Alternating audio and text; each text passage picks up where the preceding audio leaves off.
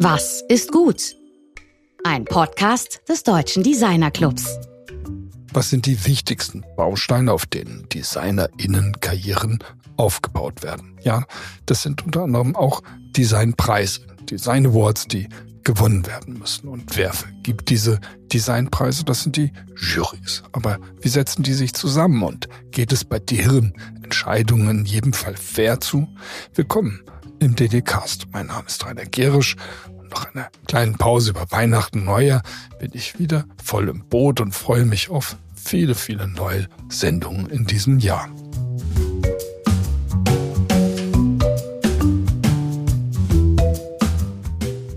Letzte Woche ist Georg mit unserem DDC-Ehrenmitglied Rudi Bauer perfekt ins neue Jahr gestartet. Sie sprachen über Design und Demokratie, denn vor dem Hintergrund der außerordentlichen, brisanten Entwicklung in unserer Gesellschaft wird dieses Thema ja täglich wichtiger. Deshalb freuen wir uns heute Miriam Horn-Klimek, eine ausgewiesene Spezialistin zum Thema Design und Gerechtigkeit als Gesprächspartnerin im Studio zu haben.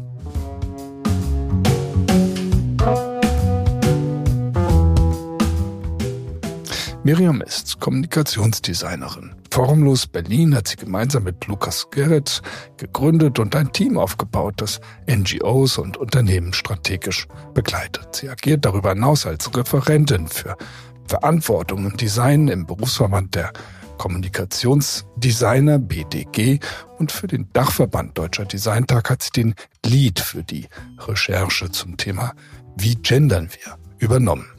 Dort ist sie auch Leiterin des Rats für Geschlechtergerechtigkeit engagiert und in diesem Rahmen hat sie sich mit Wettbewerben der Designbranche beschäftigt. Und zwar unter der Fragestellung, wie geschlechtergerecht sind die Jurys eigentlich besetzt? Die recht erstaunlichen Ergebnisse dieser laufenden Untersuchung findet ihr unter studiedesignjuries.designtag.org. Mit ihr spricht nun mein Kollege Georg Christoph Bertsch unter anderem über die Frage, warum wir mehr Daten über Geschlechtergerechtigkeit in der Designbranche brauchen.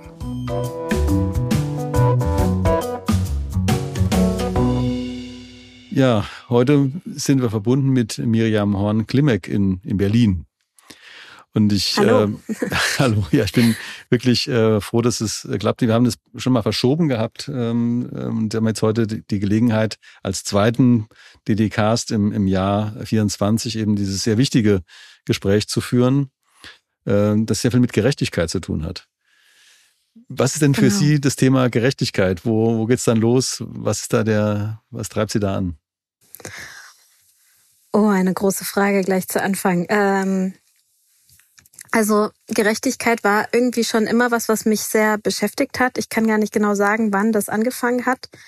Ähm, und in meinem Fall geht's ja jetzt, oder fing das an mit der Gerechtigkeit zwischen ja zum Jungen und Mädchen, als ich noch klein war und eben je größer und älter ich wurde, das äh, dann ging es eben mehr in Richtung Frauen und Männer und ähm, natürlich gibt es dann noch viele andere Gerechtigkeiten, die ich äh, im Laufe der, die ich, die mich teilweise selber nicht betreffen. Also Gerechtigkeit, die ähm, äh, mit Privilegien zu tun hat, die ich besitze und die ich dann erstmal verstehen muss, damit ich sehe, ah, okay, das ist eine Privilegie, das hat jemand anderes nicht. Ähm, ich bin eine weiße Person, das ist auch ein Privileg, was irgendwie, wo ich natürlich nichts kann, aber was natürlich trotzdem etwas ist, womit ich irgendwie kritisch sein darf. Ähm, das spielt alles irgendwie in Gerechtigkeit mit, mit rein. Und ähm, Gerechtigkeit ist, glaube ich, was, womit wir uns einfach sehr viel beschäftigen müssen, damit es und auch immer wieder beschäftigen müssen, damit es ähm, auch wirkliche Gerechtigkeit geben kann.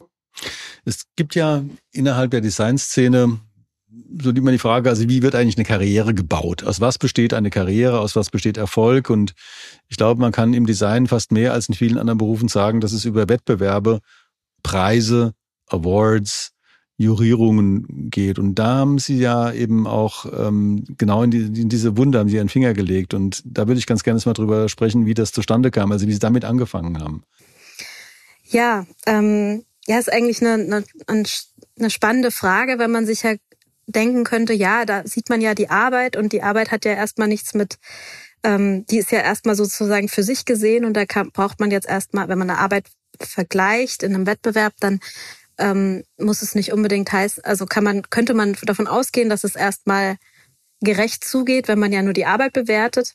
Aber ähm, ich äh, habe mich an der Stelle eben gefragt, ist das äh, wirklich so gerecht? Weil am Ende geht es darum ja, geht es dann ja ganz stark darum, wer bewertet die Arbeit? Also und welchen konnte also ne, Menschen, die Arbeiten bewerten, ähm, Juries, äh, die haben ja am Ende keine äh, die, die sind ja, die, die sind ja auch biased, also die haben ja auch eine, eine Vorgeschichte, die haben einen gewissen Blick auf die Welt und ähm, können dann natürlich äh, auch nur bestimmte Sachen bewerten, die sie kennen oder die sie eben nicht kennen oder haben einen bestimmten ähm, Fokus auf Dinge und können dann eventuell Dinge, die gar nicht sie betreffen, also wenn es jetzt äh, so ein ganz blödes Klischee an der Stelle vielleicht, aber wenn es jetzt irgendwie um Periodenunterwäsche geht, das ist dann vielleicht was, was ein ein, äh, ein Mensch mit, äh, der keine Periode hat, nicht nachvollziehen kann, warum das jetzt ein wichtiges Thema ist oder warum der, warum da ein Witz in einer Kampagne drin ist, den er nicht, vielleicht nicht versteht, weil er es halt nicht kennt. Ähm, einfach nur so als Beispiel, ja, das ist einfach ein Kontext, den man ja, den man einfach nicht hat. Und ähm, das, da geht's, da, das war eben eine Frage, die ich mich, ich mir gestellt habe, ob es eben bei Wettbewerben, wie gerecht es dazu geht in den Jurys, beziehungsweise in Wettbewerben selber, gibt es natürlich irgendwie Einreichungen, da kann man dann drüber sprechen, wer reicht eigentlich ein, aber wo man am besten ansetzen konnte, war erstmal zu gucken, wer ist denn eigentlich in der Jury und wer ist, ähm, wer bewertet denn die ganzen Dinge, die dort eingereicht werden. Und ähm, genau, da haben wir uns im Deutschen Designtag eben stark mit beschäftigt, haben uns, äh, das war auch relativ, war auch eine Sache, die auch an der Stelle schön war zu sehen. Also uns war wichtig, wir wollten, um sozusagen nochmal ganz ein bisschen weiter vorne anzufangen. Ähm, ich glaube einfach, dass Gerechtigkeit viel auch, ähm, um Gerechtigkeit auch zu überprüfen, können wir uns, können wir besonders gut über Zahlen. Ähm, und Zahlen äh, ähm, muss es erstmal geben, damit, weil man die einfach gut vergleichen kann. Also sprich, wir brauchen Zahlen, um zu sehen, wie viele Frauen und Männer sind denn in irgendeiner Form repräsentiert an bestimmten Stellen. Und in dem Fall war das bei Jurys eben schön einfach, beziehungsweise Wettbewerben, weil die natürlich in den meisten Fällen bestenfalls öffentlich ähm, zählbar sind. Also es ist oft, es ist ja auch ein großes Privileg in der Jury zu sein. Ähm, man, äh, man sieht es ja auch als etwas, was man gut, was man sehr gerne in seinen Lebenslauf schreibt, ähm, weil es eben zeigt, dass ich eine besondere ähm, Fähigkeit besitze oder eben, dass Leute eben meiner Meinung vertrauen. Und ähm, all das spielt dann natürlich noch mit rein. Das heißt, ähm, das sind äh, Dinge, die natürlich dazu führen, dass wir ganz klar sehen konnten, dass, wir, dass man, wenn man sich einen Wettbewerb anschaut, eben ganz klar sehen kann, eine Jury hat, ähm, hat eine bestimmte, hat bestimmte Menschen, ähm, es sind bestimmte Menschen in einer Jury und diese Menschen kann man eben bestenfalls anhand des Namens oder anhand des Bildes eines ein Geschlecht von außen natürlich zuordnen. Also das ist natürlich auch alles immer nur von an der Stelle nicht anders möglich gewesen, nur von außen sichtbar. Also wir konnten jetzt, wir haben äh, eben nur von außen sehen, äh, anhand von bestimmten Merkmalen eben erkennen können, ist das ein, lesen wir diese Person als männlich oder weiblich. Und ähm, genau, so, so kam es dazu, dass wir eben Wettbewerbe beziehungsweise Juries gezählt haben im Deutschen Designtag. Und wenn man jetzt, äh, man, was ist denn da quantitativ rausgekommen? Ich meine, ich habe da männlich oder weiblich äh, gelesene Personen ähm, äh, mhm. über die Namen oder über die Abbildungen finden können.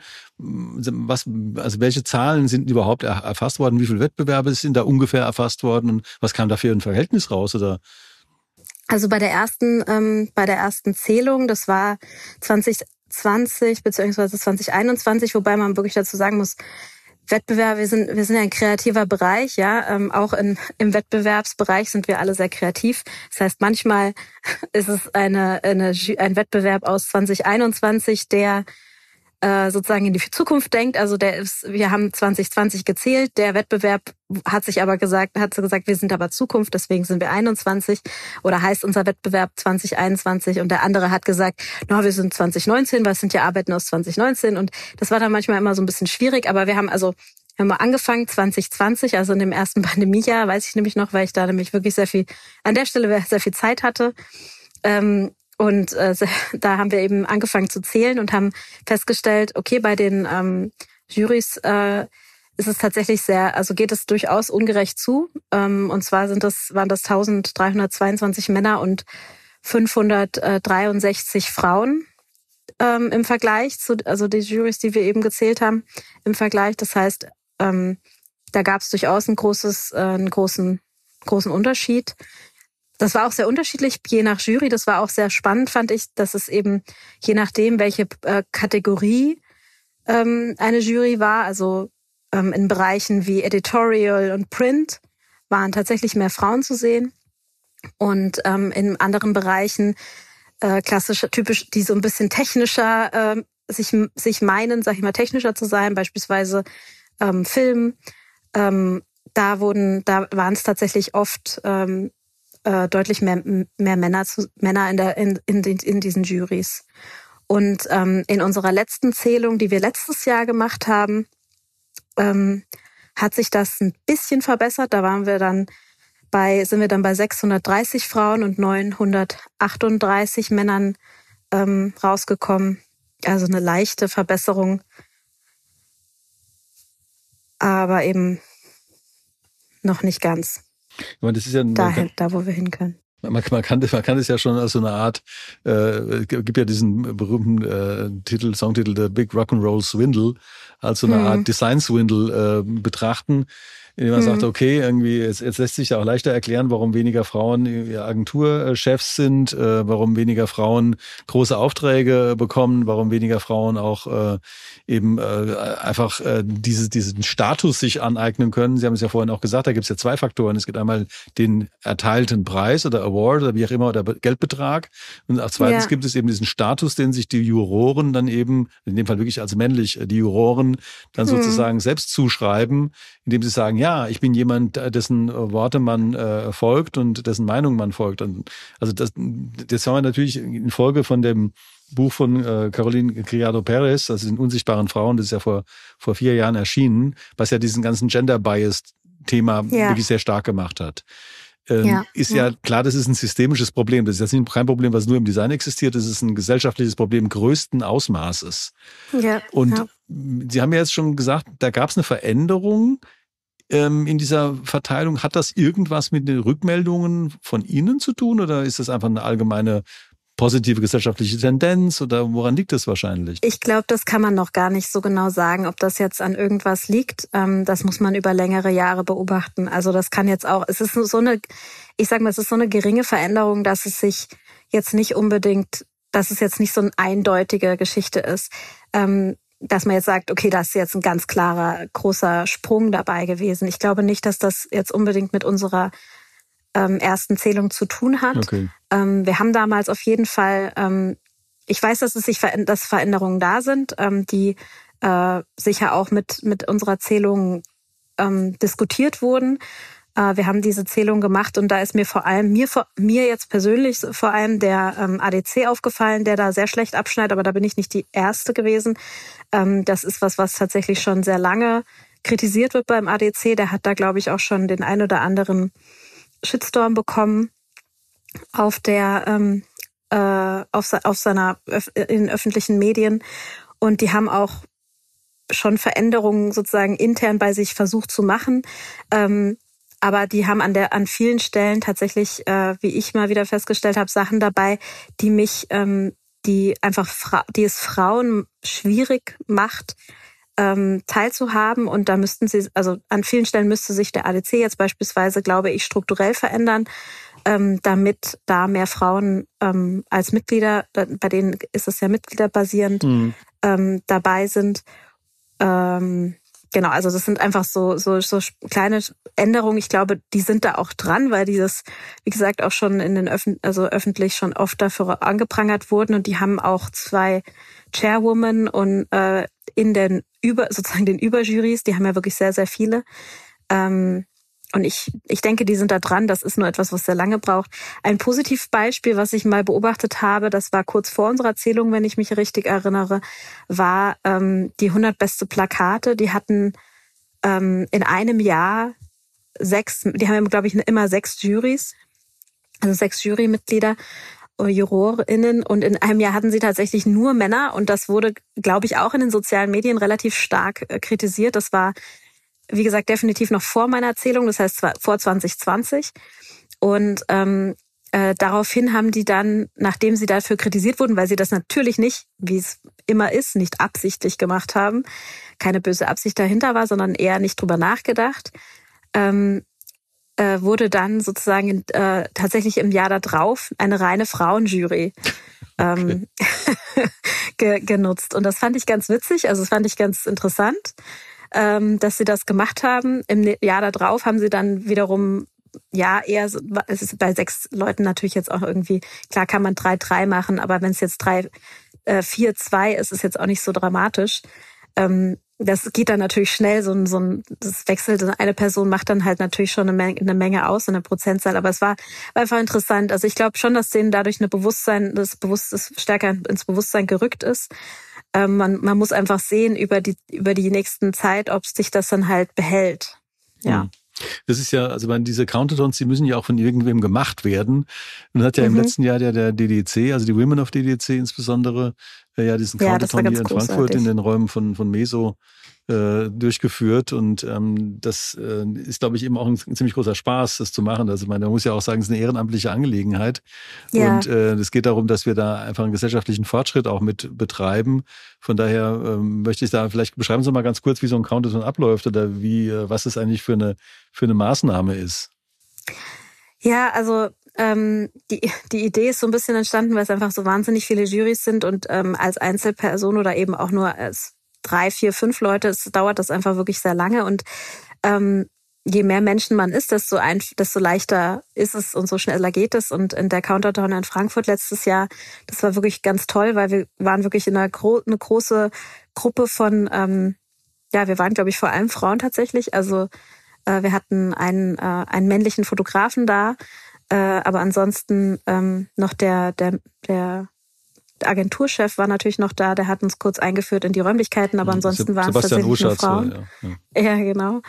Und ähm, es war wirklich, äh, es war wirklich äh, sehr, einfach sehr, sehr schön, sehr aufregend. Es war einfach alle saßen sozusagen mit ihren Computern da. Also es gibt, gibt ja auch sowas ähnliches, das ähm, Editathon von, äh, für die Wikipedia, für Wikipedia gab's ja auch schon, gibt's ja auch solche ähm, Marathons, wo man eben bestimmte Dinge zusammen macht und in dem Fall eben, ähm, ja, in dem Fall saßen wir halt alle mit unseren Rechnern an einem großen Tisch und haben äh, äh, gezählt. Ich hatte das, ich hatte dann jeden einzelnen Wettbewerb aus dem letzten Jahr äh, oder aus der Zählung davor eben einfach äh, ausgeschnitten aus als auf Papier und so konnte jeder konnte sich jeder sozusagen analogen Zettel nehmen und den dann überprüfen, ob es den Wettbewerb noch gibt, weil viele Wettbewerber haben auch ähm, äh, die Pandemie oder vielleicht Pandemie nicht überlebt oder manche einfach vielleicht Motivation nicht überlebt. Ich weiß es nicht.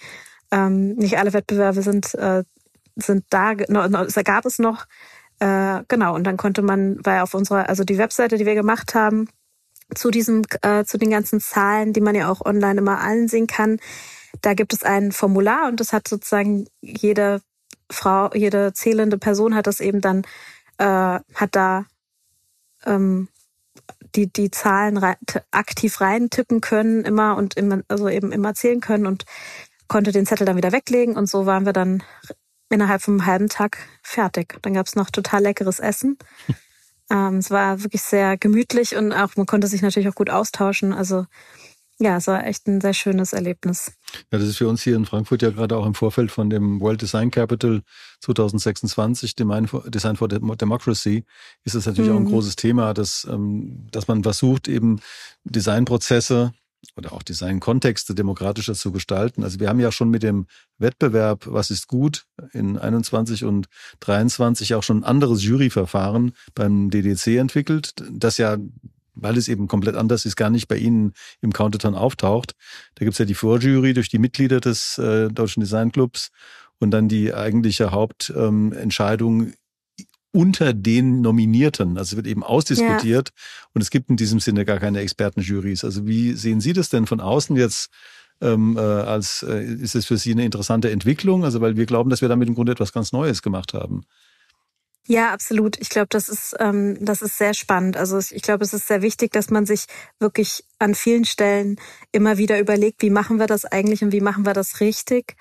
Ähm, ich hatte bei manchen Wettbewerben, als ich mir Wettbewerbe angeguckt habe, fast das Gefühl, dass die Wettbewerbe das vor allem wegen des Marketings möglich, der Marketingmöglichkeit machen, also wenn die gesponsert werden, ähm, war das manchmal so mein Eindruck. Und ähm, wenn es aber wirklich darum geht, aus herausragende Arbeit zu zeigen, dann ist es ja wichtig, dass man da wirklich noch wirklich auch gemeinsam drüber spricht und eben da neue neue Möglichkeiten neue, neue Formen der Bewertung zu finden, finde ich sehr, sehr spannend. Also es gibt, ich, ich habe eben im Vorgang äh, dazu auch schon von ähm, von den äh, den also wie es wie es in der in der äh, Musikbranche teilweise gemacht wird, wo dann hinter einem Vorhang vorgespielt wird, dass man eben gar nicht erst die Person sieht, die das spielt. Und ähm, das ist ja bei uns technisch ja auch zum Beispiel möglich. Also mhm. abgesehen, dass es ist natürlich jetzt nichts mit der Jury zu tun, die das, die da zuhört. Ähm, und ein Musikstück ist natürlich eine komplett andere Bewertung. Also da hört man viel und kann eben aus einer anderen Bewertungslage ähm, bewerten, als wenn man einen, einen ähm, Kommunikationsmittel sieht, was irgendwas auf eine gewisse Art und Weise ja schon relativ viel über ein, ein Thema sagt. Genau, also es ist, glaube ich, ähm, das, das, also man sollte da immer wieder drüber nachdenken, wie man, wie man äh, Arbeiten bewertet und was wir vor allem auch aussagen mit der Bewertung von bestimmten Arbeiten. Also ne, wer, wer jetzt wirklich einen Preis bekommt und wer vielleicht mal nicht. Ich meine, das ist ja, wir, wir versuchen beim DDC damit ja auch im Grunde eine Aussage zu machen, dass die Teilnehmerinnen natürlich auch Expertinnen sind.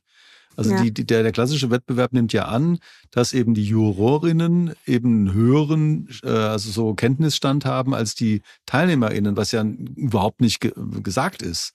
Und äh, durch diese Vorjurierung, ja, durch die gesamten ja. Mitglieder und die Diskussion unter den äh, dann Nominierten äh, kommen ja in den Genuss, die gesamte Expertise aller Teilnehmerinnen auch äh, nutzen zu können.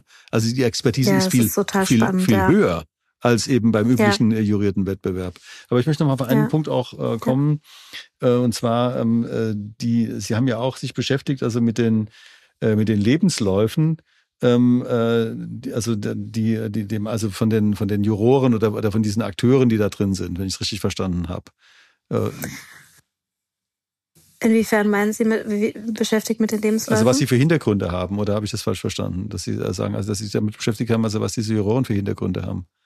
Ja, wir haben, also wir haben uns, ähm, wir haben uns jetzt nicht explizit die, Web, die, äh, die, die, die Lebensläufe von den Jurorinnen angeguckt, okay. aber wir haben uns natürlich, als wir ähm, oder als es eben darum ging, was wir haben jetzt diese Zahlen und mhm. was machen wir mit diesen Zahlen, ähm, äh, haben wir uns natürlich schon auch gefragt, okay, was, was fordern wir denn jetzt eigentlich? Oder was ist denn was, was, was könnte man denn besser machen? Und es reicht eben aus meiner Sicht nicht zu sagen, ähm, wir, wir fordern einfach mehr, äh, ladet einfach mehr Frauen ein, weil das ist was, was ich tatsächlich auch schon öfter gehört habe und was möglicherweise auch stimmt. Ich bin selber, ähm, ich, ich bin erst 36, ich kann noch nicht, ich kann, hab, was ist, ich kann einfach noch nicht, ich habe eine bestimmte Erfahrungswert und ich kann äh, nicht für Menschen sprechen, die eben schon eine große Erfahrung haben. Ich habe mit Menschen, ähm, Männern gesprochen, die aus einem ähm, äh, die eben eine deutlich mehr Erfahrung da mitbringen und eben gesagt haben, immer wenn ich Frauen zu bestimmten Themen einlade, also es ist immer das Gleiche. Ich lade Männer und lade Frauen ein. Und bei Frauen habe ich einen viel größeren Aufwand, die zu überzeugen, dass sie einen Vortrag halten sollen, zum Beispiel, als bei Männern. Also das da, Oder, da, da, da kann ich direkt was dazu sagen, weil ich mache hier ein ja. Programm seit drei Jahren, bei dem wir ja. wirklich äh, versuchen, genauso viele äh, sag mal mhm. so äh, männlich gelesene und wie weiblich gelesene Personen im Programm zu bringen und ich habe damit überhaupt kein Problem. Interessant. Also ja. ich halte ich halte mhm. das für einen reinen Mythos. Ich habe das auch schon x-mal gehört. Also man aus allen Spannend. möglichen Rohren wird es gesungen. Äh, ist es sei so schwierig, Frauen auf dem Podium zu bringen, es sei so schwierig, Frauen einzuladen. Das stimmt einfach mhm. nicht. Das kann ich wirklich Sehr belegen. Schön zu hören. Ja. Das, das ist einfach Quatsch. Also ich meine, ähm, ja, Punkt. Ja, ja, es ist sehr, es ist sehr, sehr gut zu hören, weil das ist was, was ich immer wieder gehört habe, wenn ich eben erklärt habe, so, äh, das sind die Zahlen. Und dann haben eben vor allem Männer dann gesagt, ja, aber es ist auch so schwierig. Und ähm, und gleichzeitig dachte ich aber so, aber ja, bei Jurys ähm, da ist man ja nicht ständig auf dem Podium. Ich kann ja nachvollziehen, dass man vielleicht Angst hat, aufs Podium zu gehen. Ja, aber auch, äh, auch, auch da kann man angstfreie Räume schaffen. Also ich hatte ja natürlich äh, genau. Äh, der, auf Einladung von der Katharina Ludek aus Kassel neulich einen Vortrag gehalten in einem Seminar. Die hat mich mhm. eingeladen zum Thema sensible Interviewführung. Wie macht man das eigentlich? Ja? Mhm, wir haben ja teilweise spannend, sehr, sehr, brisante Themen. Also ich meine, das heute ist ja ein, ein, ein, kritisches, wichtiges Thema, ist aber kein brisantes Thema. Und ja. bei mir ist ja so, ich habe ja oft wirklich richtig brisante Themen, also meine Sexismus-Fragestellungen mhm. und mhm. Was, alle möglichen sehr existenziellen Themen für DesignerInnen, vor allem für jüngere äh, DesignerInnen auch. Ja. Das ist eine Frage der Sensibilität, die man sich selbst aneignen muss und antrainieren muss. Dann ist es überhaupt kein Problem. Voilà, ja, ne? ja, ja. Das, das ist eine, ja, absolut. Ja. Ich glaube auch, das ist ja. Das ist wirklich ein sehr, ist, also es ist sehr schön zu hören, dass, äh, dass Sie da ganz andere Erfahrungen gemacht haben. Das werde ich mir jetzt, ja, das werde ich jetzt immer wieder erwähnen, wenn, wenn mir jemand dieses äh, Argument bringt. Der, ähm, oder was heißt Argument? Aber diese Schwierigkeit, äh, auf diese Schwierigkeit hinweist, die, äh, die eben irgendwie anscheinend bei manchen existiert. Ich glaube auch, es ist eben ne, ne, das ist genau das, was Sie gerade gesagt haben, Räume schaffen, ja. Und das ist das, was ich glaube, an vielen Stellen vielleicht auch fehlt. Also äh, ich, wenn, wenn, wenn ich eben beispielsweise, wir haben leider immer noch die Situation, ähm, ich habe selber jetzt langsam die Erfahrung damit, dass, dass äh, Kinder, wenn du Kinder hast, dann hast du irgendwann die Situation, dass du natürlich irgendwie gucken musst, wann kann ich bestimmte Dinge machen und ähm, äh, Abendsveranstaltungen sind vielleicht schwieriger zu managen für Menschen mit Kindern, junge Väter genauso wie junge Mütter. Ähm, aber dann, wenn dann eben bestimmte Veranstaltungen, wo ich mich eben profilieren möchte oder eben netzwerken soll, eben nur noch abends, nur abends stattfinden, ähm, schließe ich halt natürlich so bestimmte, eine bestimmte Gruppe von Menschen aus, die eben das nicht so einfach organisieren können, dass sie eben abends äh, eine, eine Netzwerkveranstaltung machen können. Beispiel, also einfach das, nur als ein Beispiel. Ne? Das ist ja genau das Thema von äh, Caroline äh, Criado Perez. Also sie sagt, also ich meine, das ist ja auch diese ganze Fragestellung, wieso werden erst die, die, die, die Straßen ja. gereinigt und dann, dann erst die Bürgersteige, auf denen sich die Frauen mit den Kinderwagen bewegen. Wieso zeigen die Peitschenmasten mit den Lampen auf die Straße und nicht auf den Bürgersteig, wo ich abends entlanglaufen will?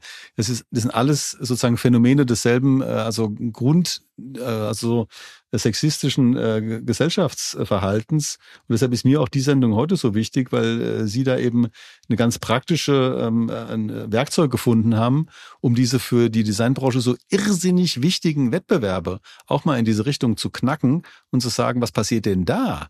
Weil bevor wir uns jetzt beklagen über die wie von mir genannten Phänomene, können wir eben unsere eigene Szene reingucken äh, ich war auch schon in x Jurys äh, und auch Juryvorsitzender schon im Laufe der Jahre, hatte mir da vorher nie wirklich Gedanken darüber gemacht, muss ich sagen.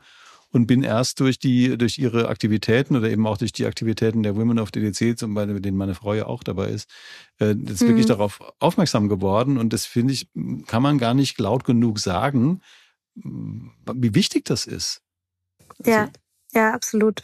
Also ich bin auch ein ganz großer Fan von dem Buch, was Sie gerade schon erwähnt haben.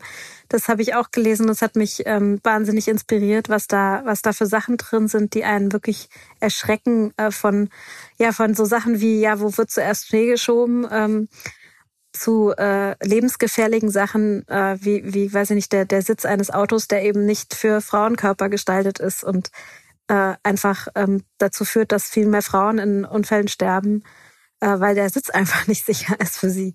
Also das ist einfach, ist einfach erschreckend an, an vielen Stellen. Ne? Also wirklich, was ja auch was mit Design zu tun hat an der Stelle, ne? auch ganz stark. Ja. Aber ja, also bei den Wettbewerben, das ist eben was, was ähm, was uns auch. Ich, ich durfte seit seit wir seit wir die Jury gemacht, äh, die Juryzählungen gemacht haben, durfte ich auch einmal ähm, selbst schon mal in einem Wettbewerb mitmachen und das hat auch war auch sehr interessant. Weil es ist nur eine Erfahrung, die war aber auch ähm, keine schlechte Erfahrung, aber eine Sache, die mir aufgefallen ist, war, es ging um Plakate ähm, und wir haben ähm, diese Plakate angeguckt. Es ging um so einen Studierendenwettbewerb. Und äh, das Thema des Plakates war mir völlig klar, weil es nämlich ein Diversitätsthema angesprochen hat. Ähm, es ging um eine Statue, die zu sehen war. Ähm, und ähm, ich meine, dass da, das, das, das, ich habe es nicht mehr ganz im Kopf, aber die Headline war, ähm, neue, neue, neue Figuren schaffen. Und das war eine, das ist ein Thema, was ich eben weiß, dass es eben immer mehr darum geht. Wir haben so viele Straßen, die nach weißen Kolonialistinnen oder ich brauche hier glaube ich gar nicht gendern nee. äh, oder zumindest nicht so nee. nicht so nicht so laut gendern äh, äh, Kolonialisten ähm, benannt ist, sind oder auch Figuren, also große, also wirklich Statuen, die im Park sind von ähm, ganz nachweislich äh, äh, Menschen, die ganz viel un böse Dinge äh, über, über, über verschiedenste Länder äh, Menschen ermordet haben, etc. aber einfach, weil das jemand ist, der in einer großen, hohen Position war, in einer Machtposition war und ähm, äh, dann einfach Entscheidungen getroffen hat, die dazu geführt haben, dass irgendwie Millionen von oder Hunderte von Menschen oder sei, sei es auch nur eine Mensch ähm, äh, getötet wurden oder ähm, genau und diese diese Personen stehen halt immer noch da und sind irgendwie halt immer da und wir hinterfragen sie selten und ähm, in diesem Plakat wurde eben war eben deutlich, dass man eben neue Vorbilder, es ging um Vorbilder, neue Vorbilder schaffen und eben alte auch hinterfragen. Und ich weiß noch, dass eben in diesem in dieser Diskussion über dieses Plakat merkte ich relativ schnell, okay, die, die, den meisten ist das gar nicht klar, was das bedeutet. Die verstehen gar nicht, was damit gemeint ist. Die verstehen den Kontext gar nicht. Und das war, als ich den Kontext dann reingebracht habe und erklärt habe, okay, ich, das ist halt, kommt daher und das ist die und die, also so verstehe ich dieses Plakat, das kommt aus diesem Kontext und das ist, das ist die und die, die Forderung, ähm, hat sich halt auch plötzlich die Meinung zu diesem Plakat geändert. Und das fand ich ein, ein wahnsinnig spannender Moment, weil es eben beispielhaft dafür war, dass wir wirklich immer im Kontext denken und gar nicht, also deswegen ist der, der, der wie der DDC-Wettbewerb das macht, an der Stelle wirklich ein sehr gutes, sehr gute, sehr guter Ansatz, weil man sich ja auch nochmal erklären kann als, ähm, als jemand, der dann, der ein Plakat macht oder eben etwas eingereicht hat. Ähm, in dem Fall äh, wirklich irgendwie nötig ist, dass wenn ich da nicht gesessen hätte, wäre dieses Plakat komplett durchgefallen. Das hätte niemand, hat im, hat dort niemand verstanden oder hatte in dem Moment niemand verstanden. Und wenn jetzt niemand dabei gesessen hätte, der gesagt hätte, aber ich hab's, guck mal aus dem, aus der Perspektive rein. Und plötzlich war es ein gutes Plakat. Das, das ist natürlich der, der Vorteil eines, eines weiteren Blickwinkels. Also sie haben einfach einen anderen ja. Blickwinkel reingebracht, eine andere Perspektive, auch eine, äh, die Bereitschaft, sich auch mehr darauf einzulassen, in das Plakat tiefer einzusteigen. Also die übliche Praxis bei Wettbewerben äh, ähm, also glänzt ja nicht dadurch, dass man sich sehr, sehr lange mit den äh, Themen beschäftigt. Und auch da sind wir mit dem DDC-Wettbewerb natürlich ein Stück weiter, weil ja diejenigen, die die Werke verfasst haben, weil die Arbeiten verfasst haben, mhm. da sind, mhm. die wirklich Auskunft ja, geben ja. können darüber, was dahinter steckt und äh, die dann eben auch in der Diskussion diese, diese, äh, diese Entscheidung mitprägen. Aber ich, wir müssen leider im Grunde auch mit unserem sehr schönen Gespräch äh, zu Ende kommen, also weil uns die Zeit so ein bisschen davon läuft. Ich habe ähm, ja diese berühmte Abschlussfrage, äh, natürlich auch für Sie, äh, die äh, ich freue mich natürlich auf die Antwort von Ihnen. Also was, was ist gut? Was ist gut? Oh Gott, was ist gut? Muss ich kurz überlegen. Was gut ist, ist, dass wir uns immer mehr damit beschäftigen, wie wir wirklich gut werden. Ja, die sind ein gutes Beispiel dafür. ja, ich glaube, das ist es. Ich glaube, das ist wirklich was, was man äh, gerade wenn man sich mit Gerechtigkeit beschäftigt, ähm, fällt mir immer wieder auf, dass einem, dass man, man kann, also es geht mir selber auch so und ich muss mir dich immer da auch immer wieder mich daran erinnern, dass man, äh, dass man eben immer wieder gucken muss, es, es gibt Verbesserung, es wird besser. Also meine Welt, für mich ist es schon besser, als es vor 30 Jahren war für meine Mutter oder für meine Tante. Das, das ist schon, da sind wir schon einige Schritte weiter. Wenn man sich aber heute auf die, wenn man sich heute manchmal Ungerechtigkeiten anguckt, dann denkt man, kann man manchmal den Kopf über die, den Kopf über die Hände zusammenschlagen, auf jeden Fall auch. und denken, oh Gott, es wird nicht besser. Und ähm, wir sind, wir haben noch so einen langen Weg vor uns und manchmal fühlt man, also hat man auch das Gefühl, die Politik geht zwei Schritte zurück, bevor man äh, die, wo man gerade als einen Schritt nach vorne gekommen ist. Aber ähm, am Ende ist es, ist es wirklich wichtig, dass wir uns und es und gut, dass es sich immer mehr Leute damit beschäftigen, dass es so Podcasts wie diesen gibt. Ähm, und dass wir uns immer wieder beschäftigen mit, äh, was wirklich gut ist und wie wir das wirklich gut hinbekommen. Ähm, und ich glaube da auch ganz fest da an, äh, ich weiß nicht, ob das Buch äh, im Grunde gut von Rutger Breckmann, ja. ob Ihnen das ein Begriff, ja, Sie nicken, äh, also das ist was, was ich tatsächlich auch tief in mir trage. Ich glaube schon, dass jeder Mensch im Grunde gut ist, oder die meisten zumindest, und ähm, es in vielen Fällen gut meinen und deswegen kriegt man auch an vielen Stellen, glaube ich, ähm, wenn man viel gut kommuniziert, ich bin ja auch Kommunikationsdesignerin, ähm, auch wirklich das Beste aus den Menschen raus und kann, kann eben klarstellen, was, was ist denn eigentlich wirklich gut und was willst du denn eigentlich wirklich. Hm. Ja, mein Breckmann hat ja in der englische Originaltitel ist ja Humankind. Also das ist einfach sozusagen den, also Humankind kann man ja einfach die Menschheit sagen, wenn man es anders mhm. betont und auseinanderzieht, ist einfach sozusagen die Tatsache, dass die Menschen wesenhaft ja, gut sind. Das kann man ins Deutsche nicht übersetzen. Also im Grunde gut ist schon ein schöner Titel, aber er ist nicht bei Weitem nicht so gut wie der englische Originaltitel. Aber ich bin auch ein großer Breckmann-Fan, ähm, weil ähm, eben diese Grundannahme, dass die Menschen nicht böse sind und nicht, äh, also ja. mal wie auf der äh, Herr der Fliegen oder sowas äh, eben sich übereinander mhm. herfallen, sondern dass sie eigentlich kooperativ sind, ähm, die teile ich mit ihnen. Also da bin ich absolut auf derselben Spur unterwegs. Ja, absolut. Also das Schönste, was ich auch, also ich, was, was ich sehr aus diesem Buch mitgenommen habe und was mich wirklich täglich ähm, oder regelmäßig begleitet, ist, ähm, dass er am Ende auch sagt, es ist viel schwerer, optimistisch zu sein. Und es ist eigentlich wesentlich leichter, alles immer als, also Herr der Fliegen, alle Menschen sind furchtbar ähm, und im Grunde sind wir alle schlecht. Ähm, ja, das finde ich, das ist tatsächlich was, was ich mir mitgenommen habe, dass es eben, das, das denkt man immer, dass es irgendwie einfacher ist, äh, naiv zu sein, in Anführungsstrichen, aber es ist eben wesentlich schwieriger, an das Gute zu glauben und optimistisch zu sein, weil es ist wesentlich einfacher, immer zu denken, es ist schlecht. Das nehme ich sehr gerne als Abschlusswort mit. Ja, vielen herzlichen Dank. Und ja, ich, ich hoffe, wir treffen Ihnen. uns. Wir haben uns persönlich noch nicht äh, getroffen, dass wir uns demnächst vielleicht mal persönlich treffen in Berlin oder hier in Frankfurt. Ja, sehr gerne. Und äh, vor allem viel Erfolg auch weiter im Deutschen Designtag und mit dem Countathon, also in diese Richtung, äh, da wirklich für eine größere Gerechtigkeit im Design zu sorgen. Ja, vielen Dank. Ich, ich denke, wir sind da auf einem guten Weg.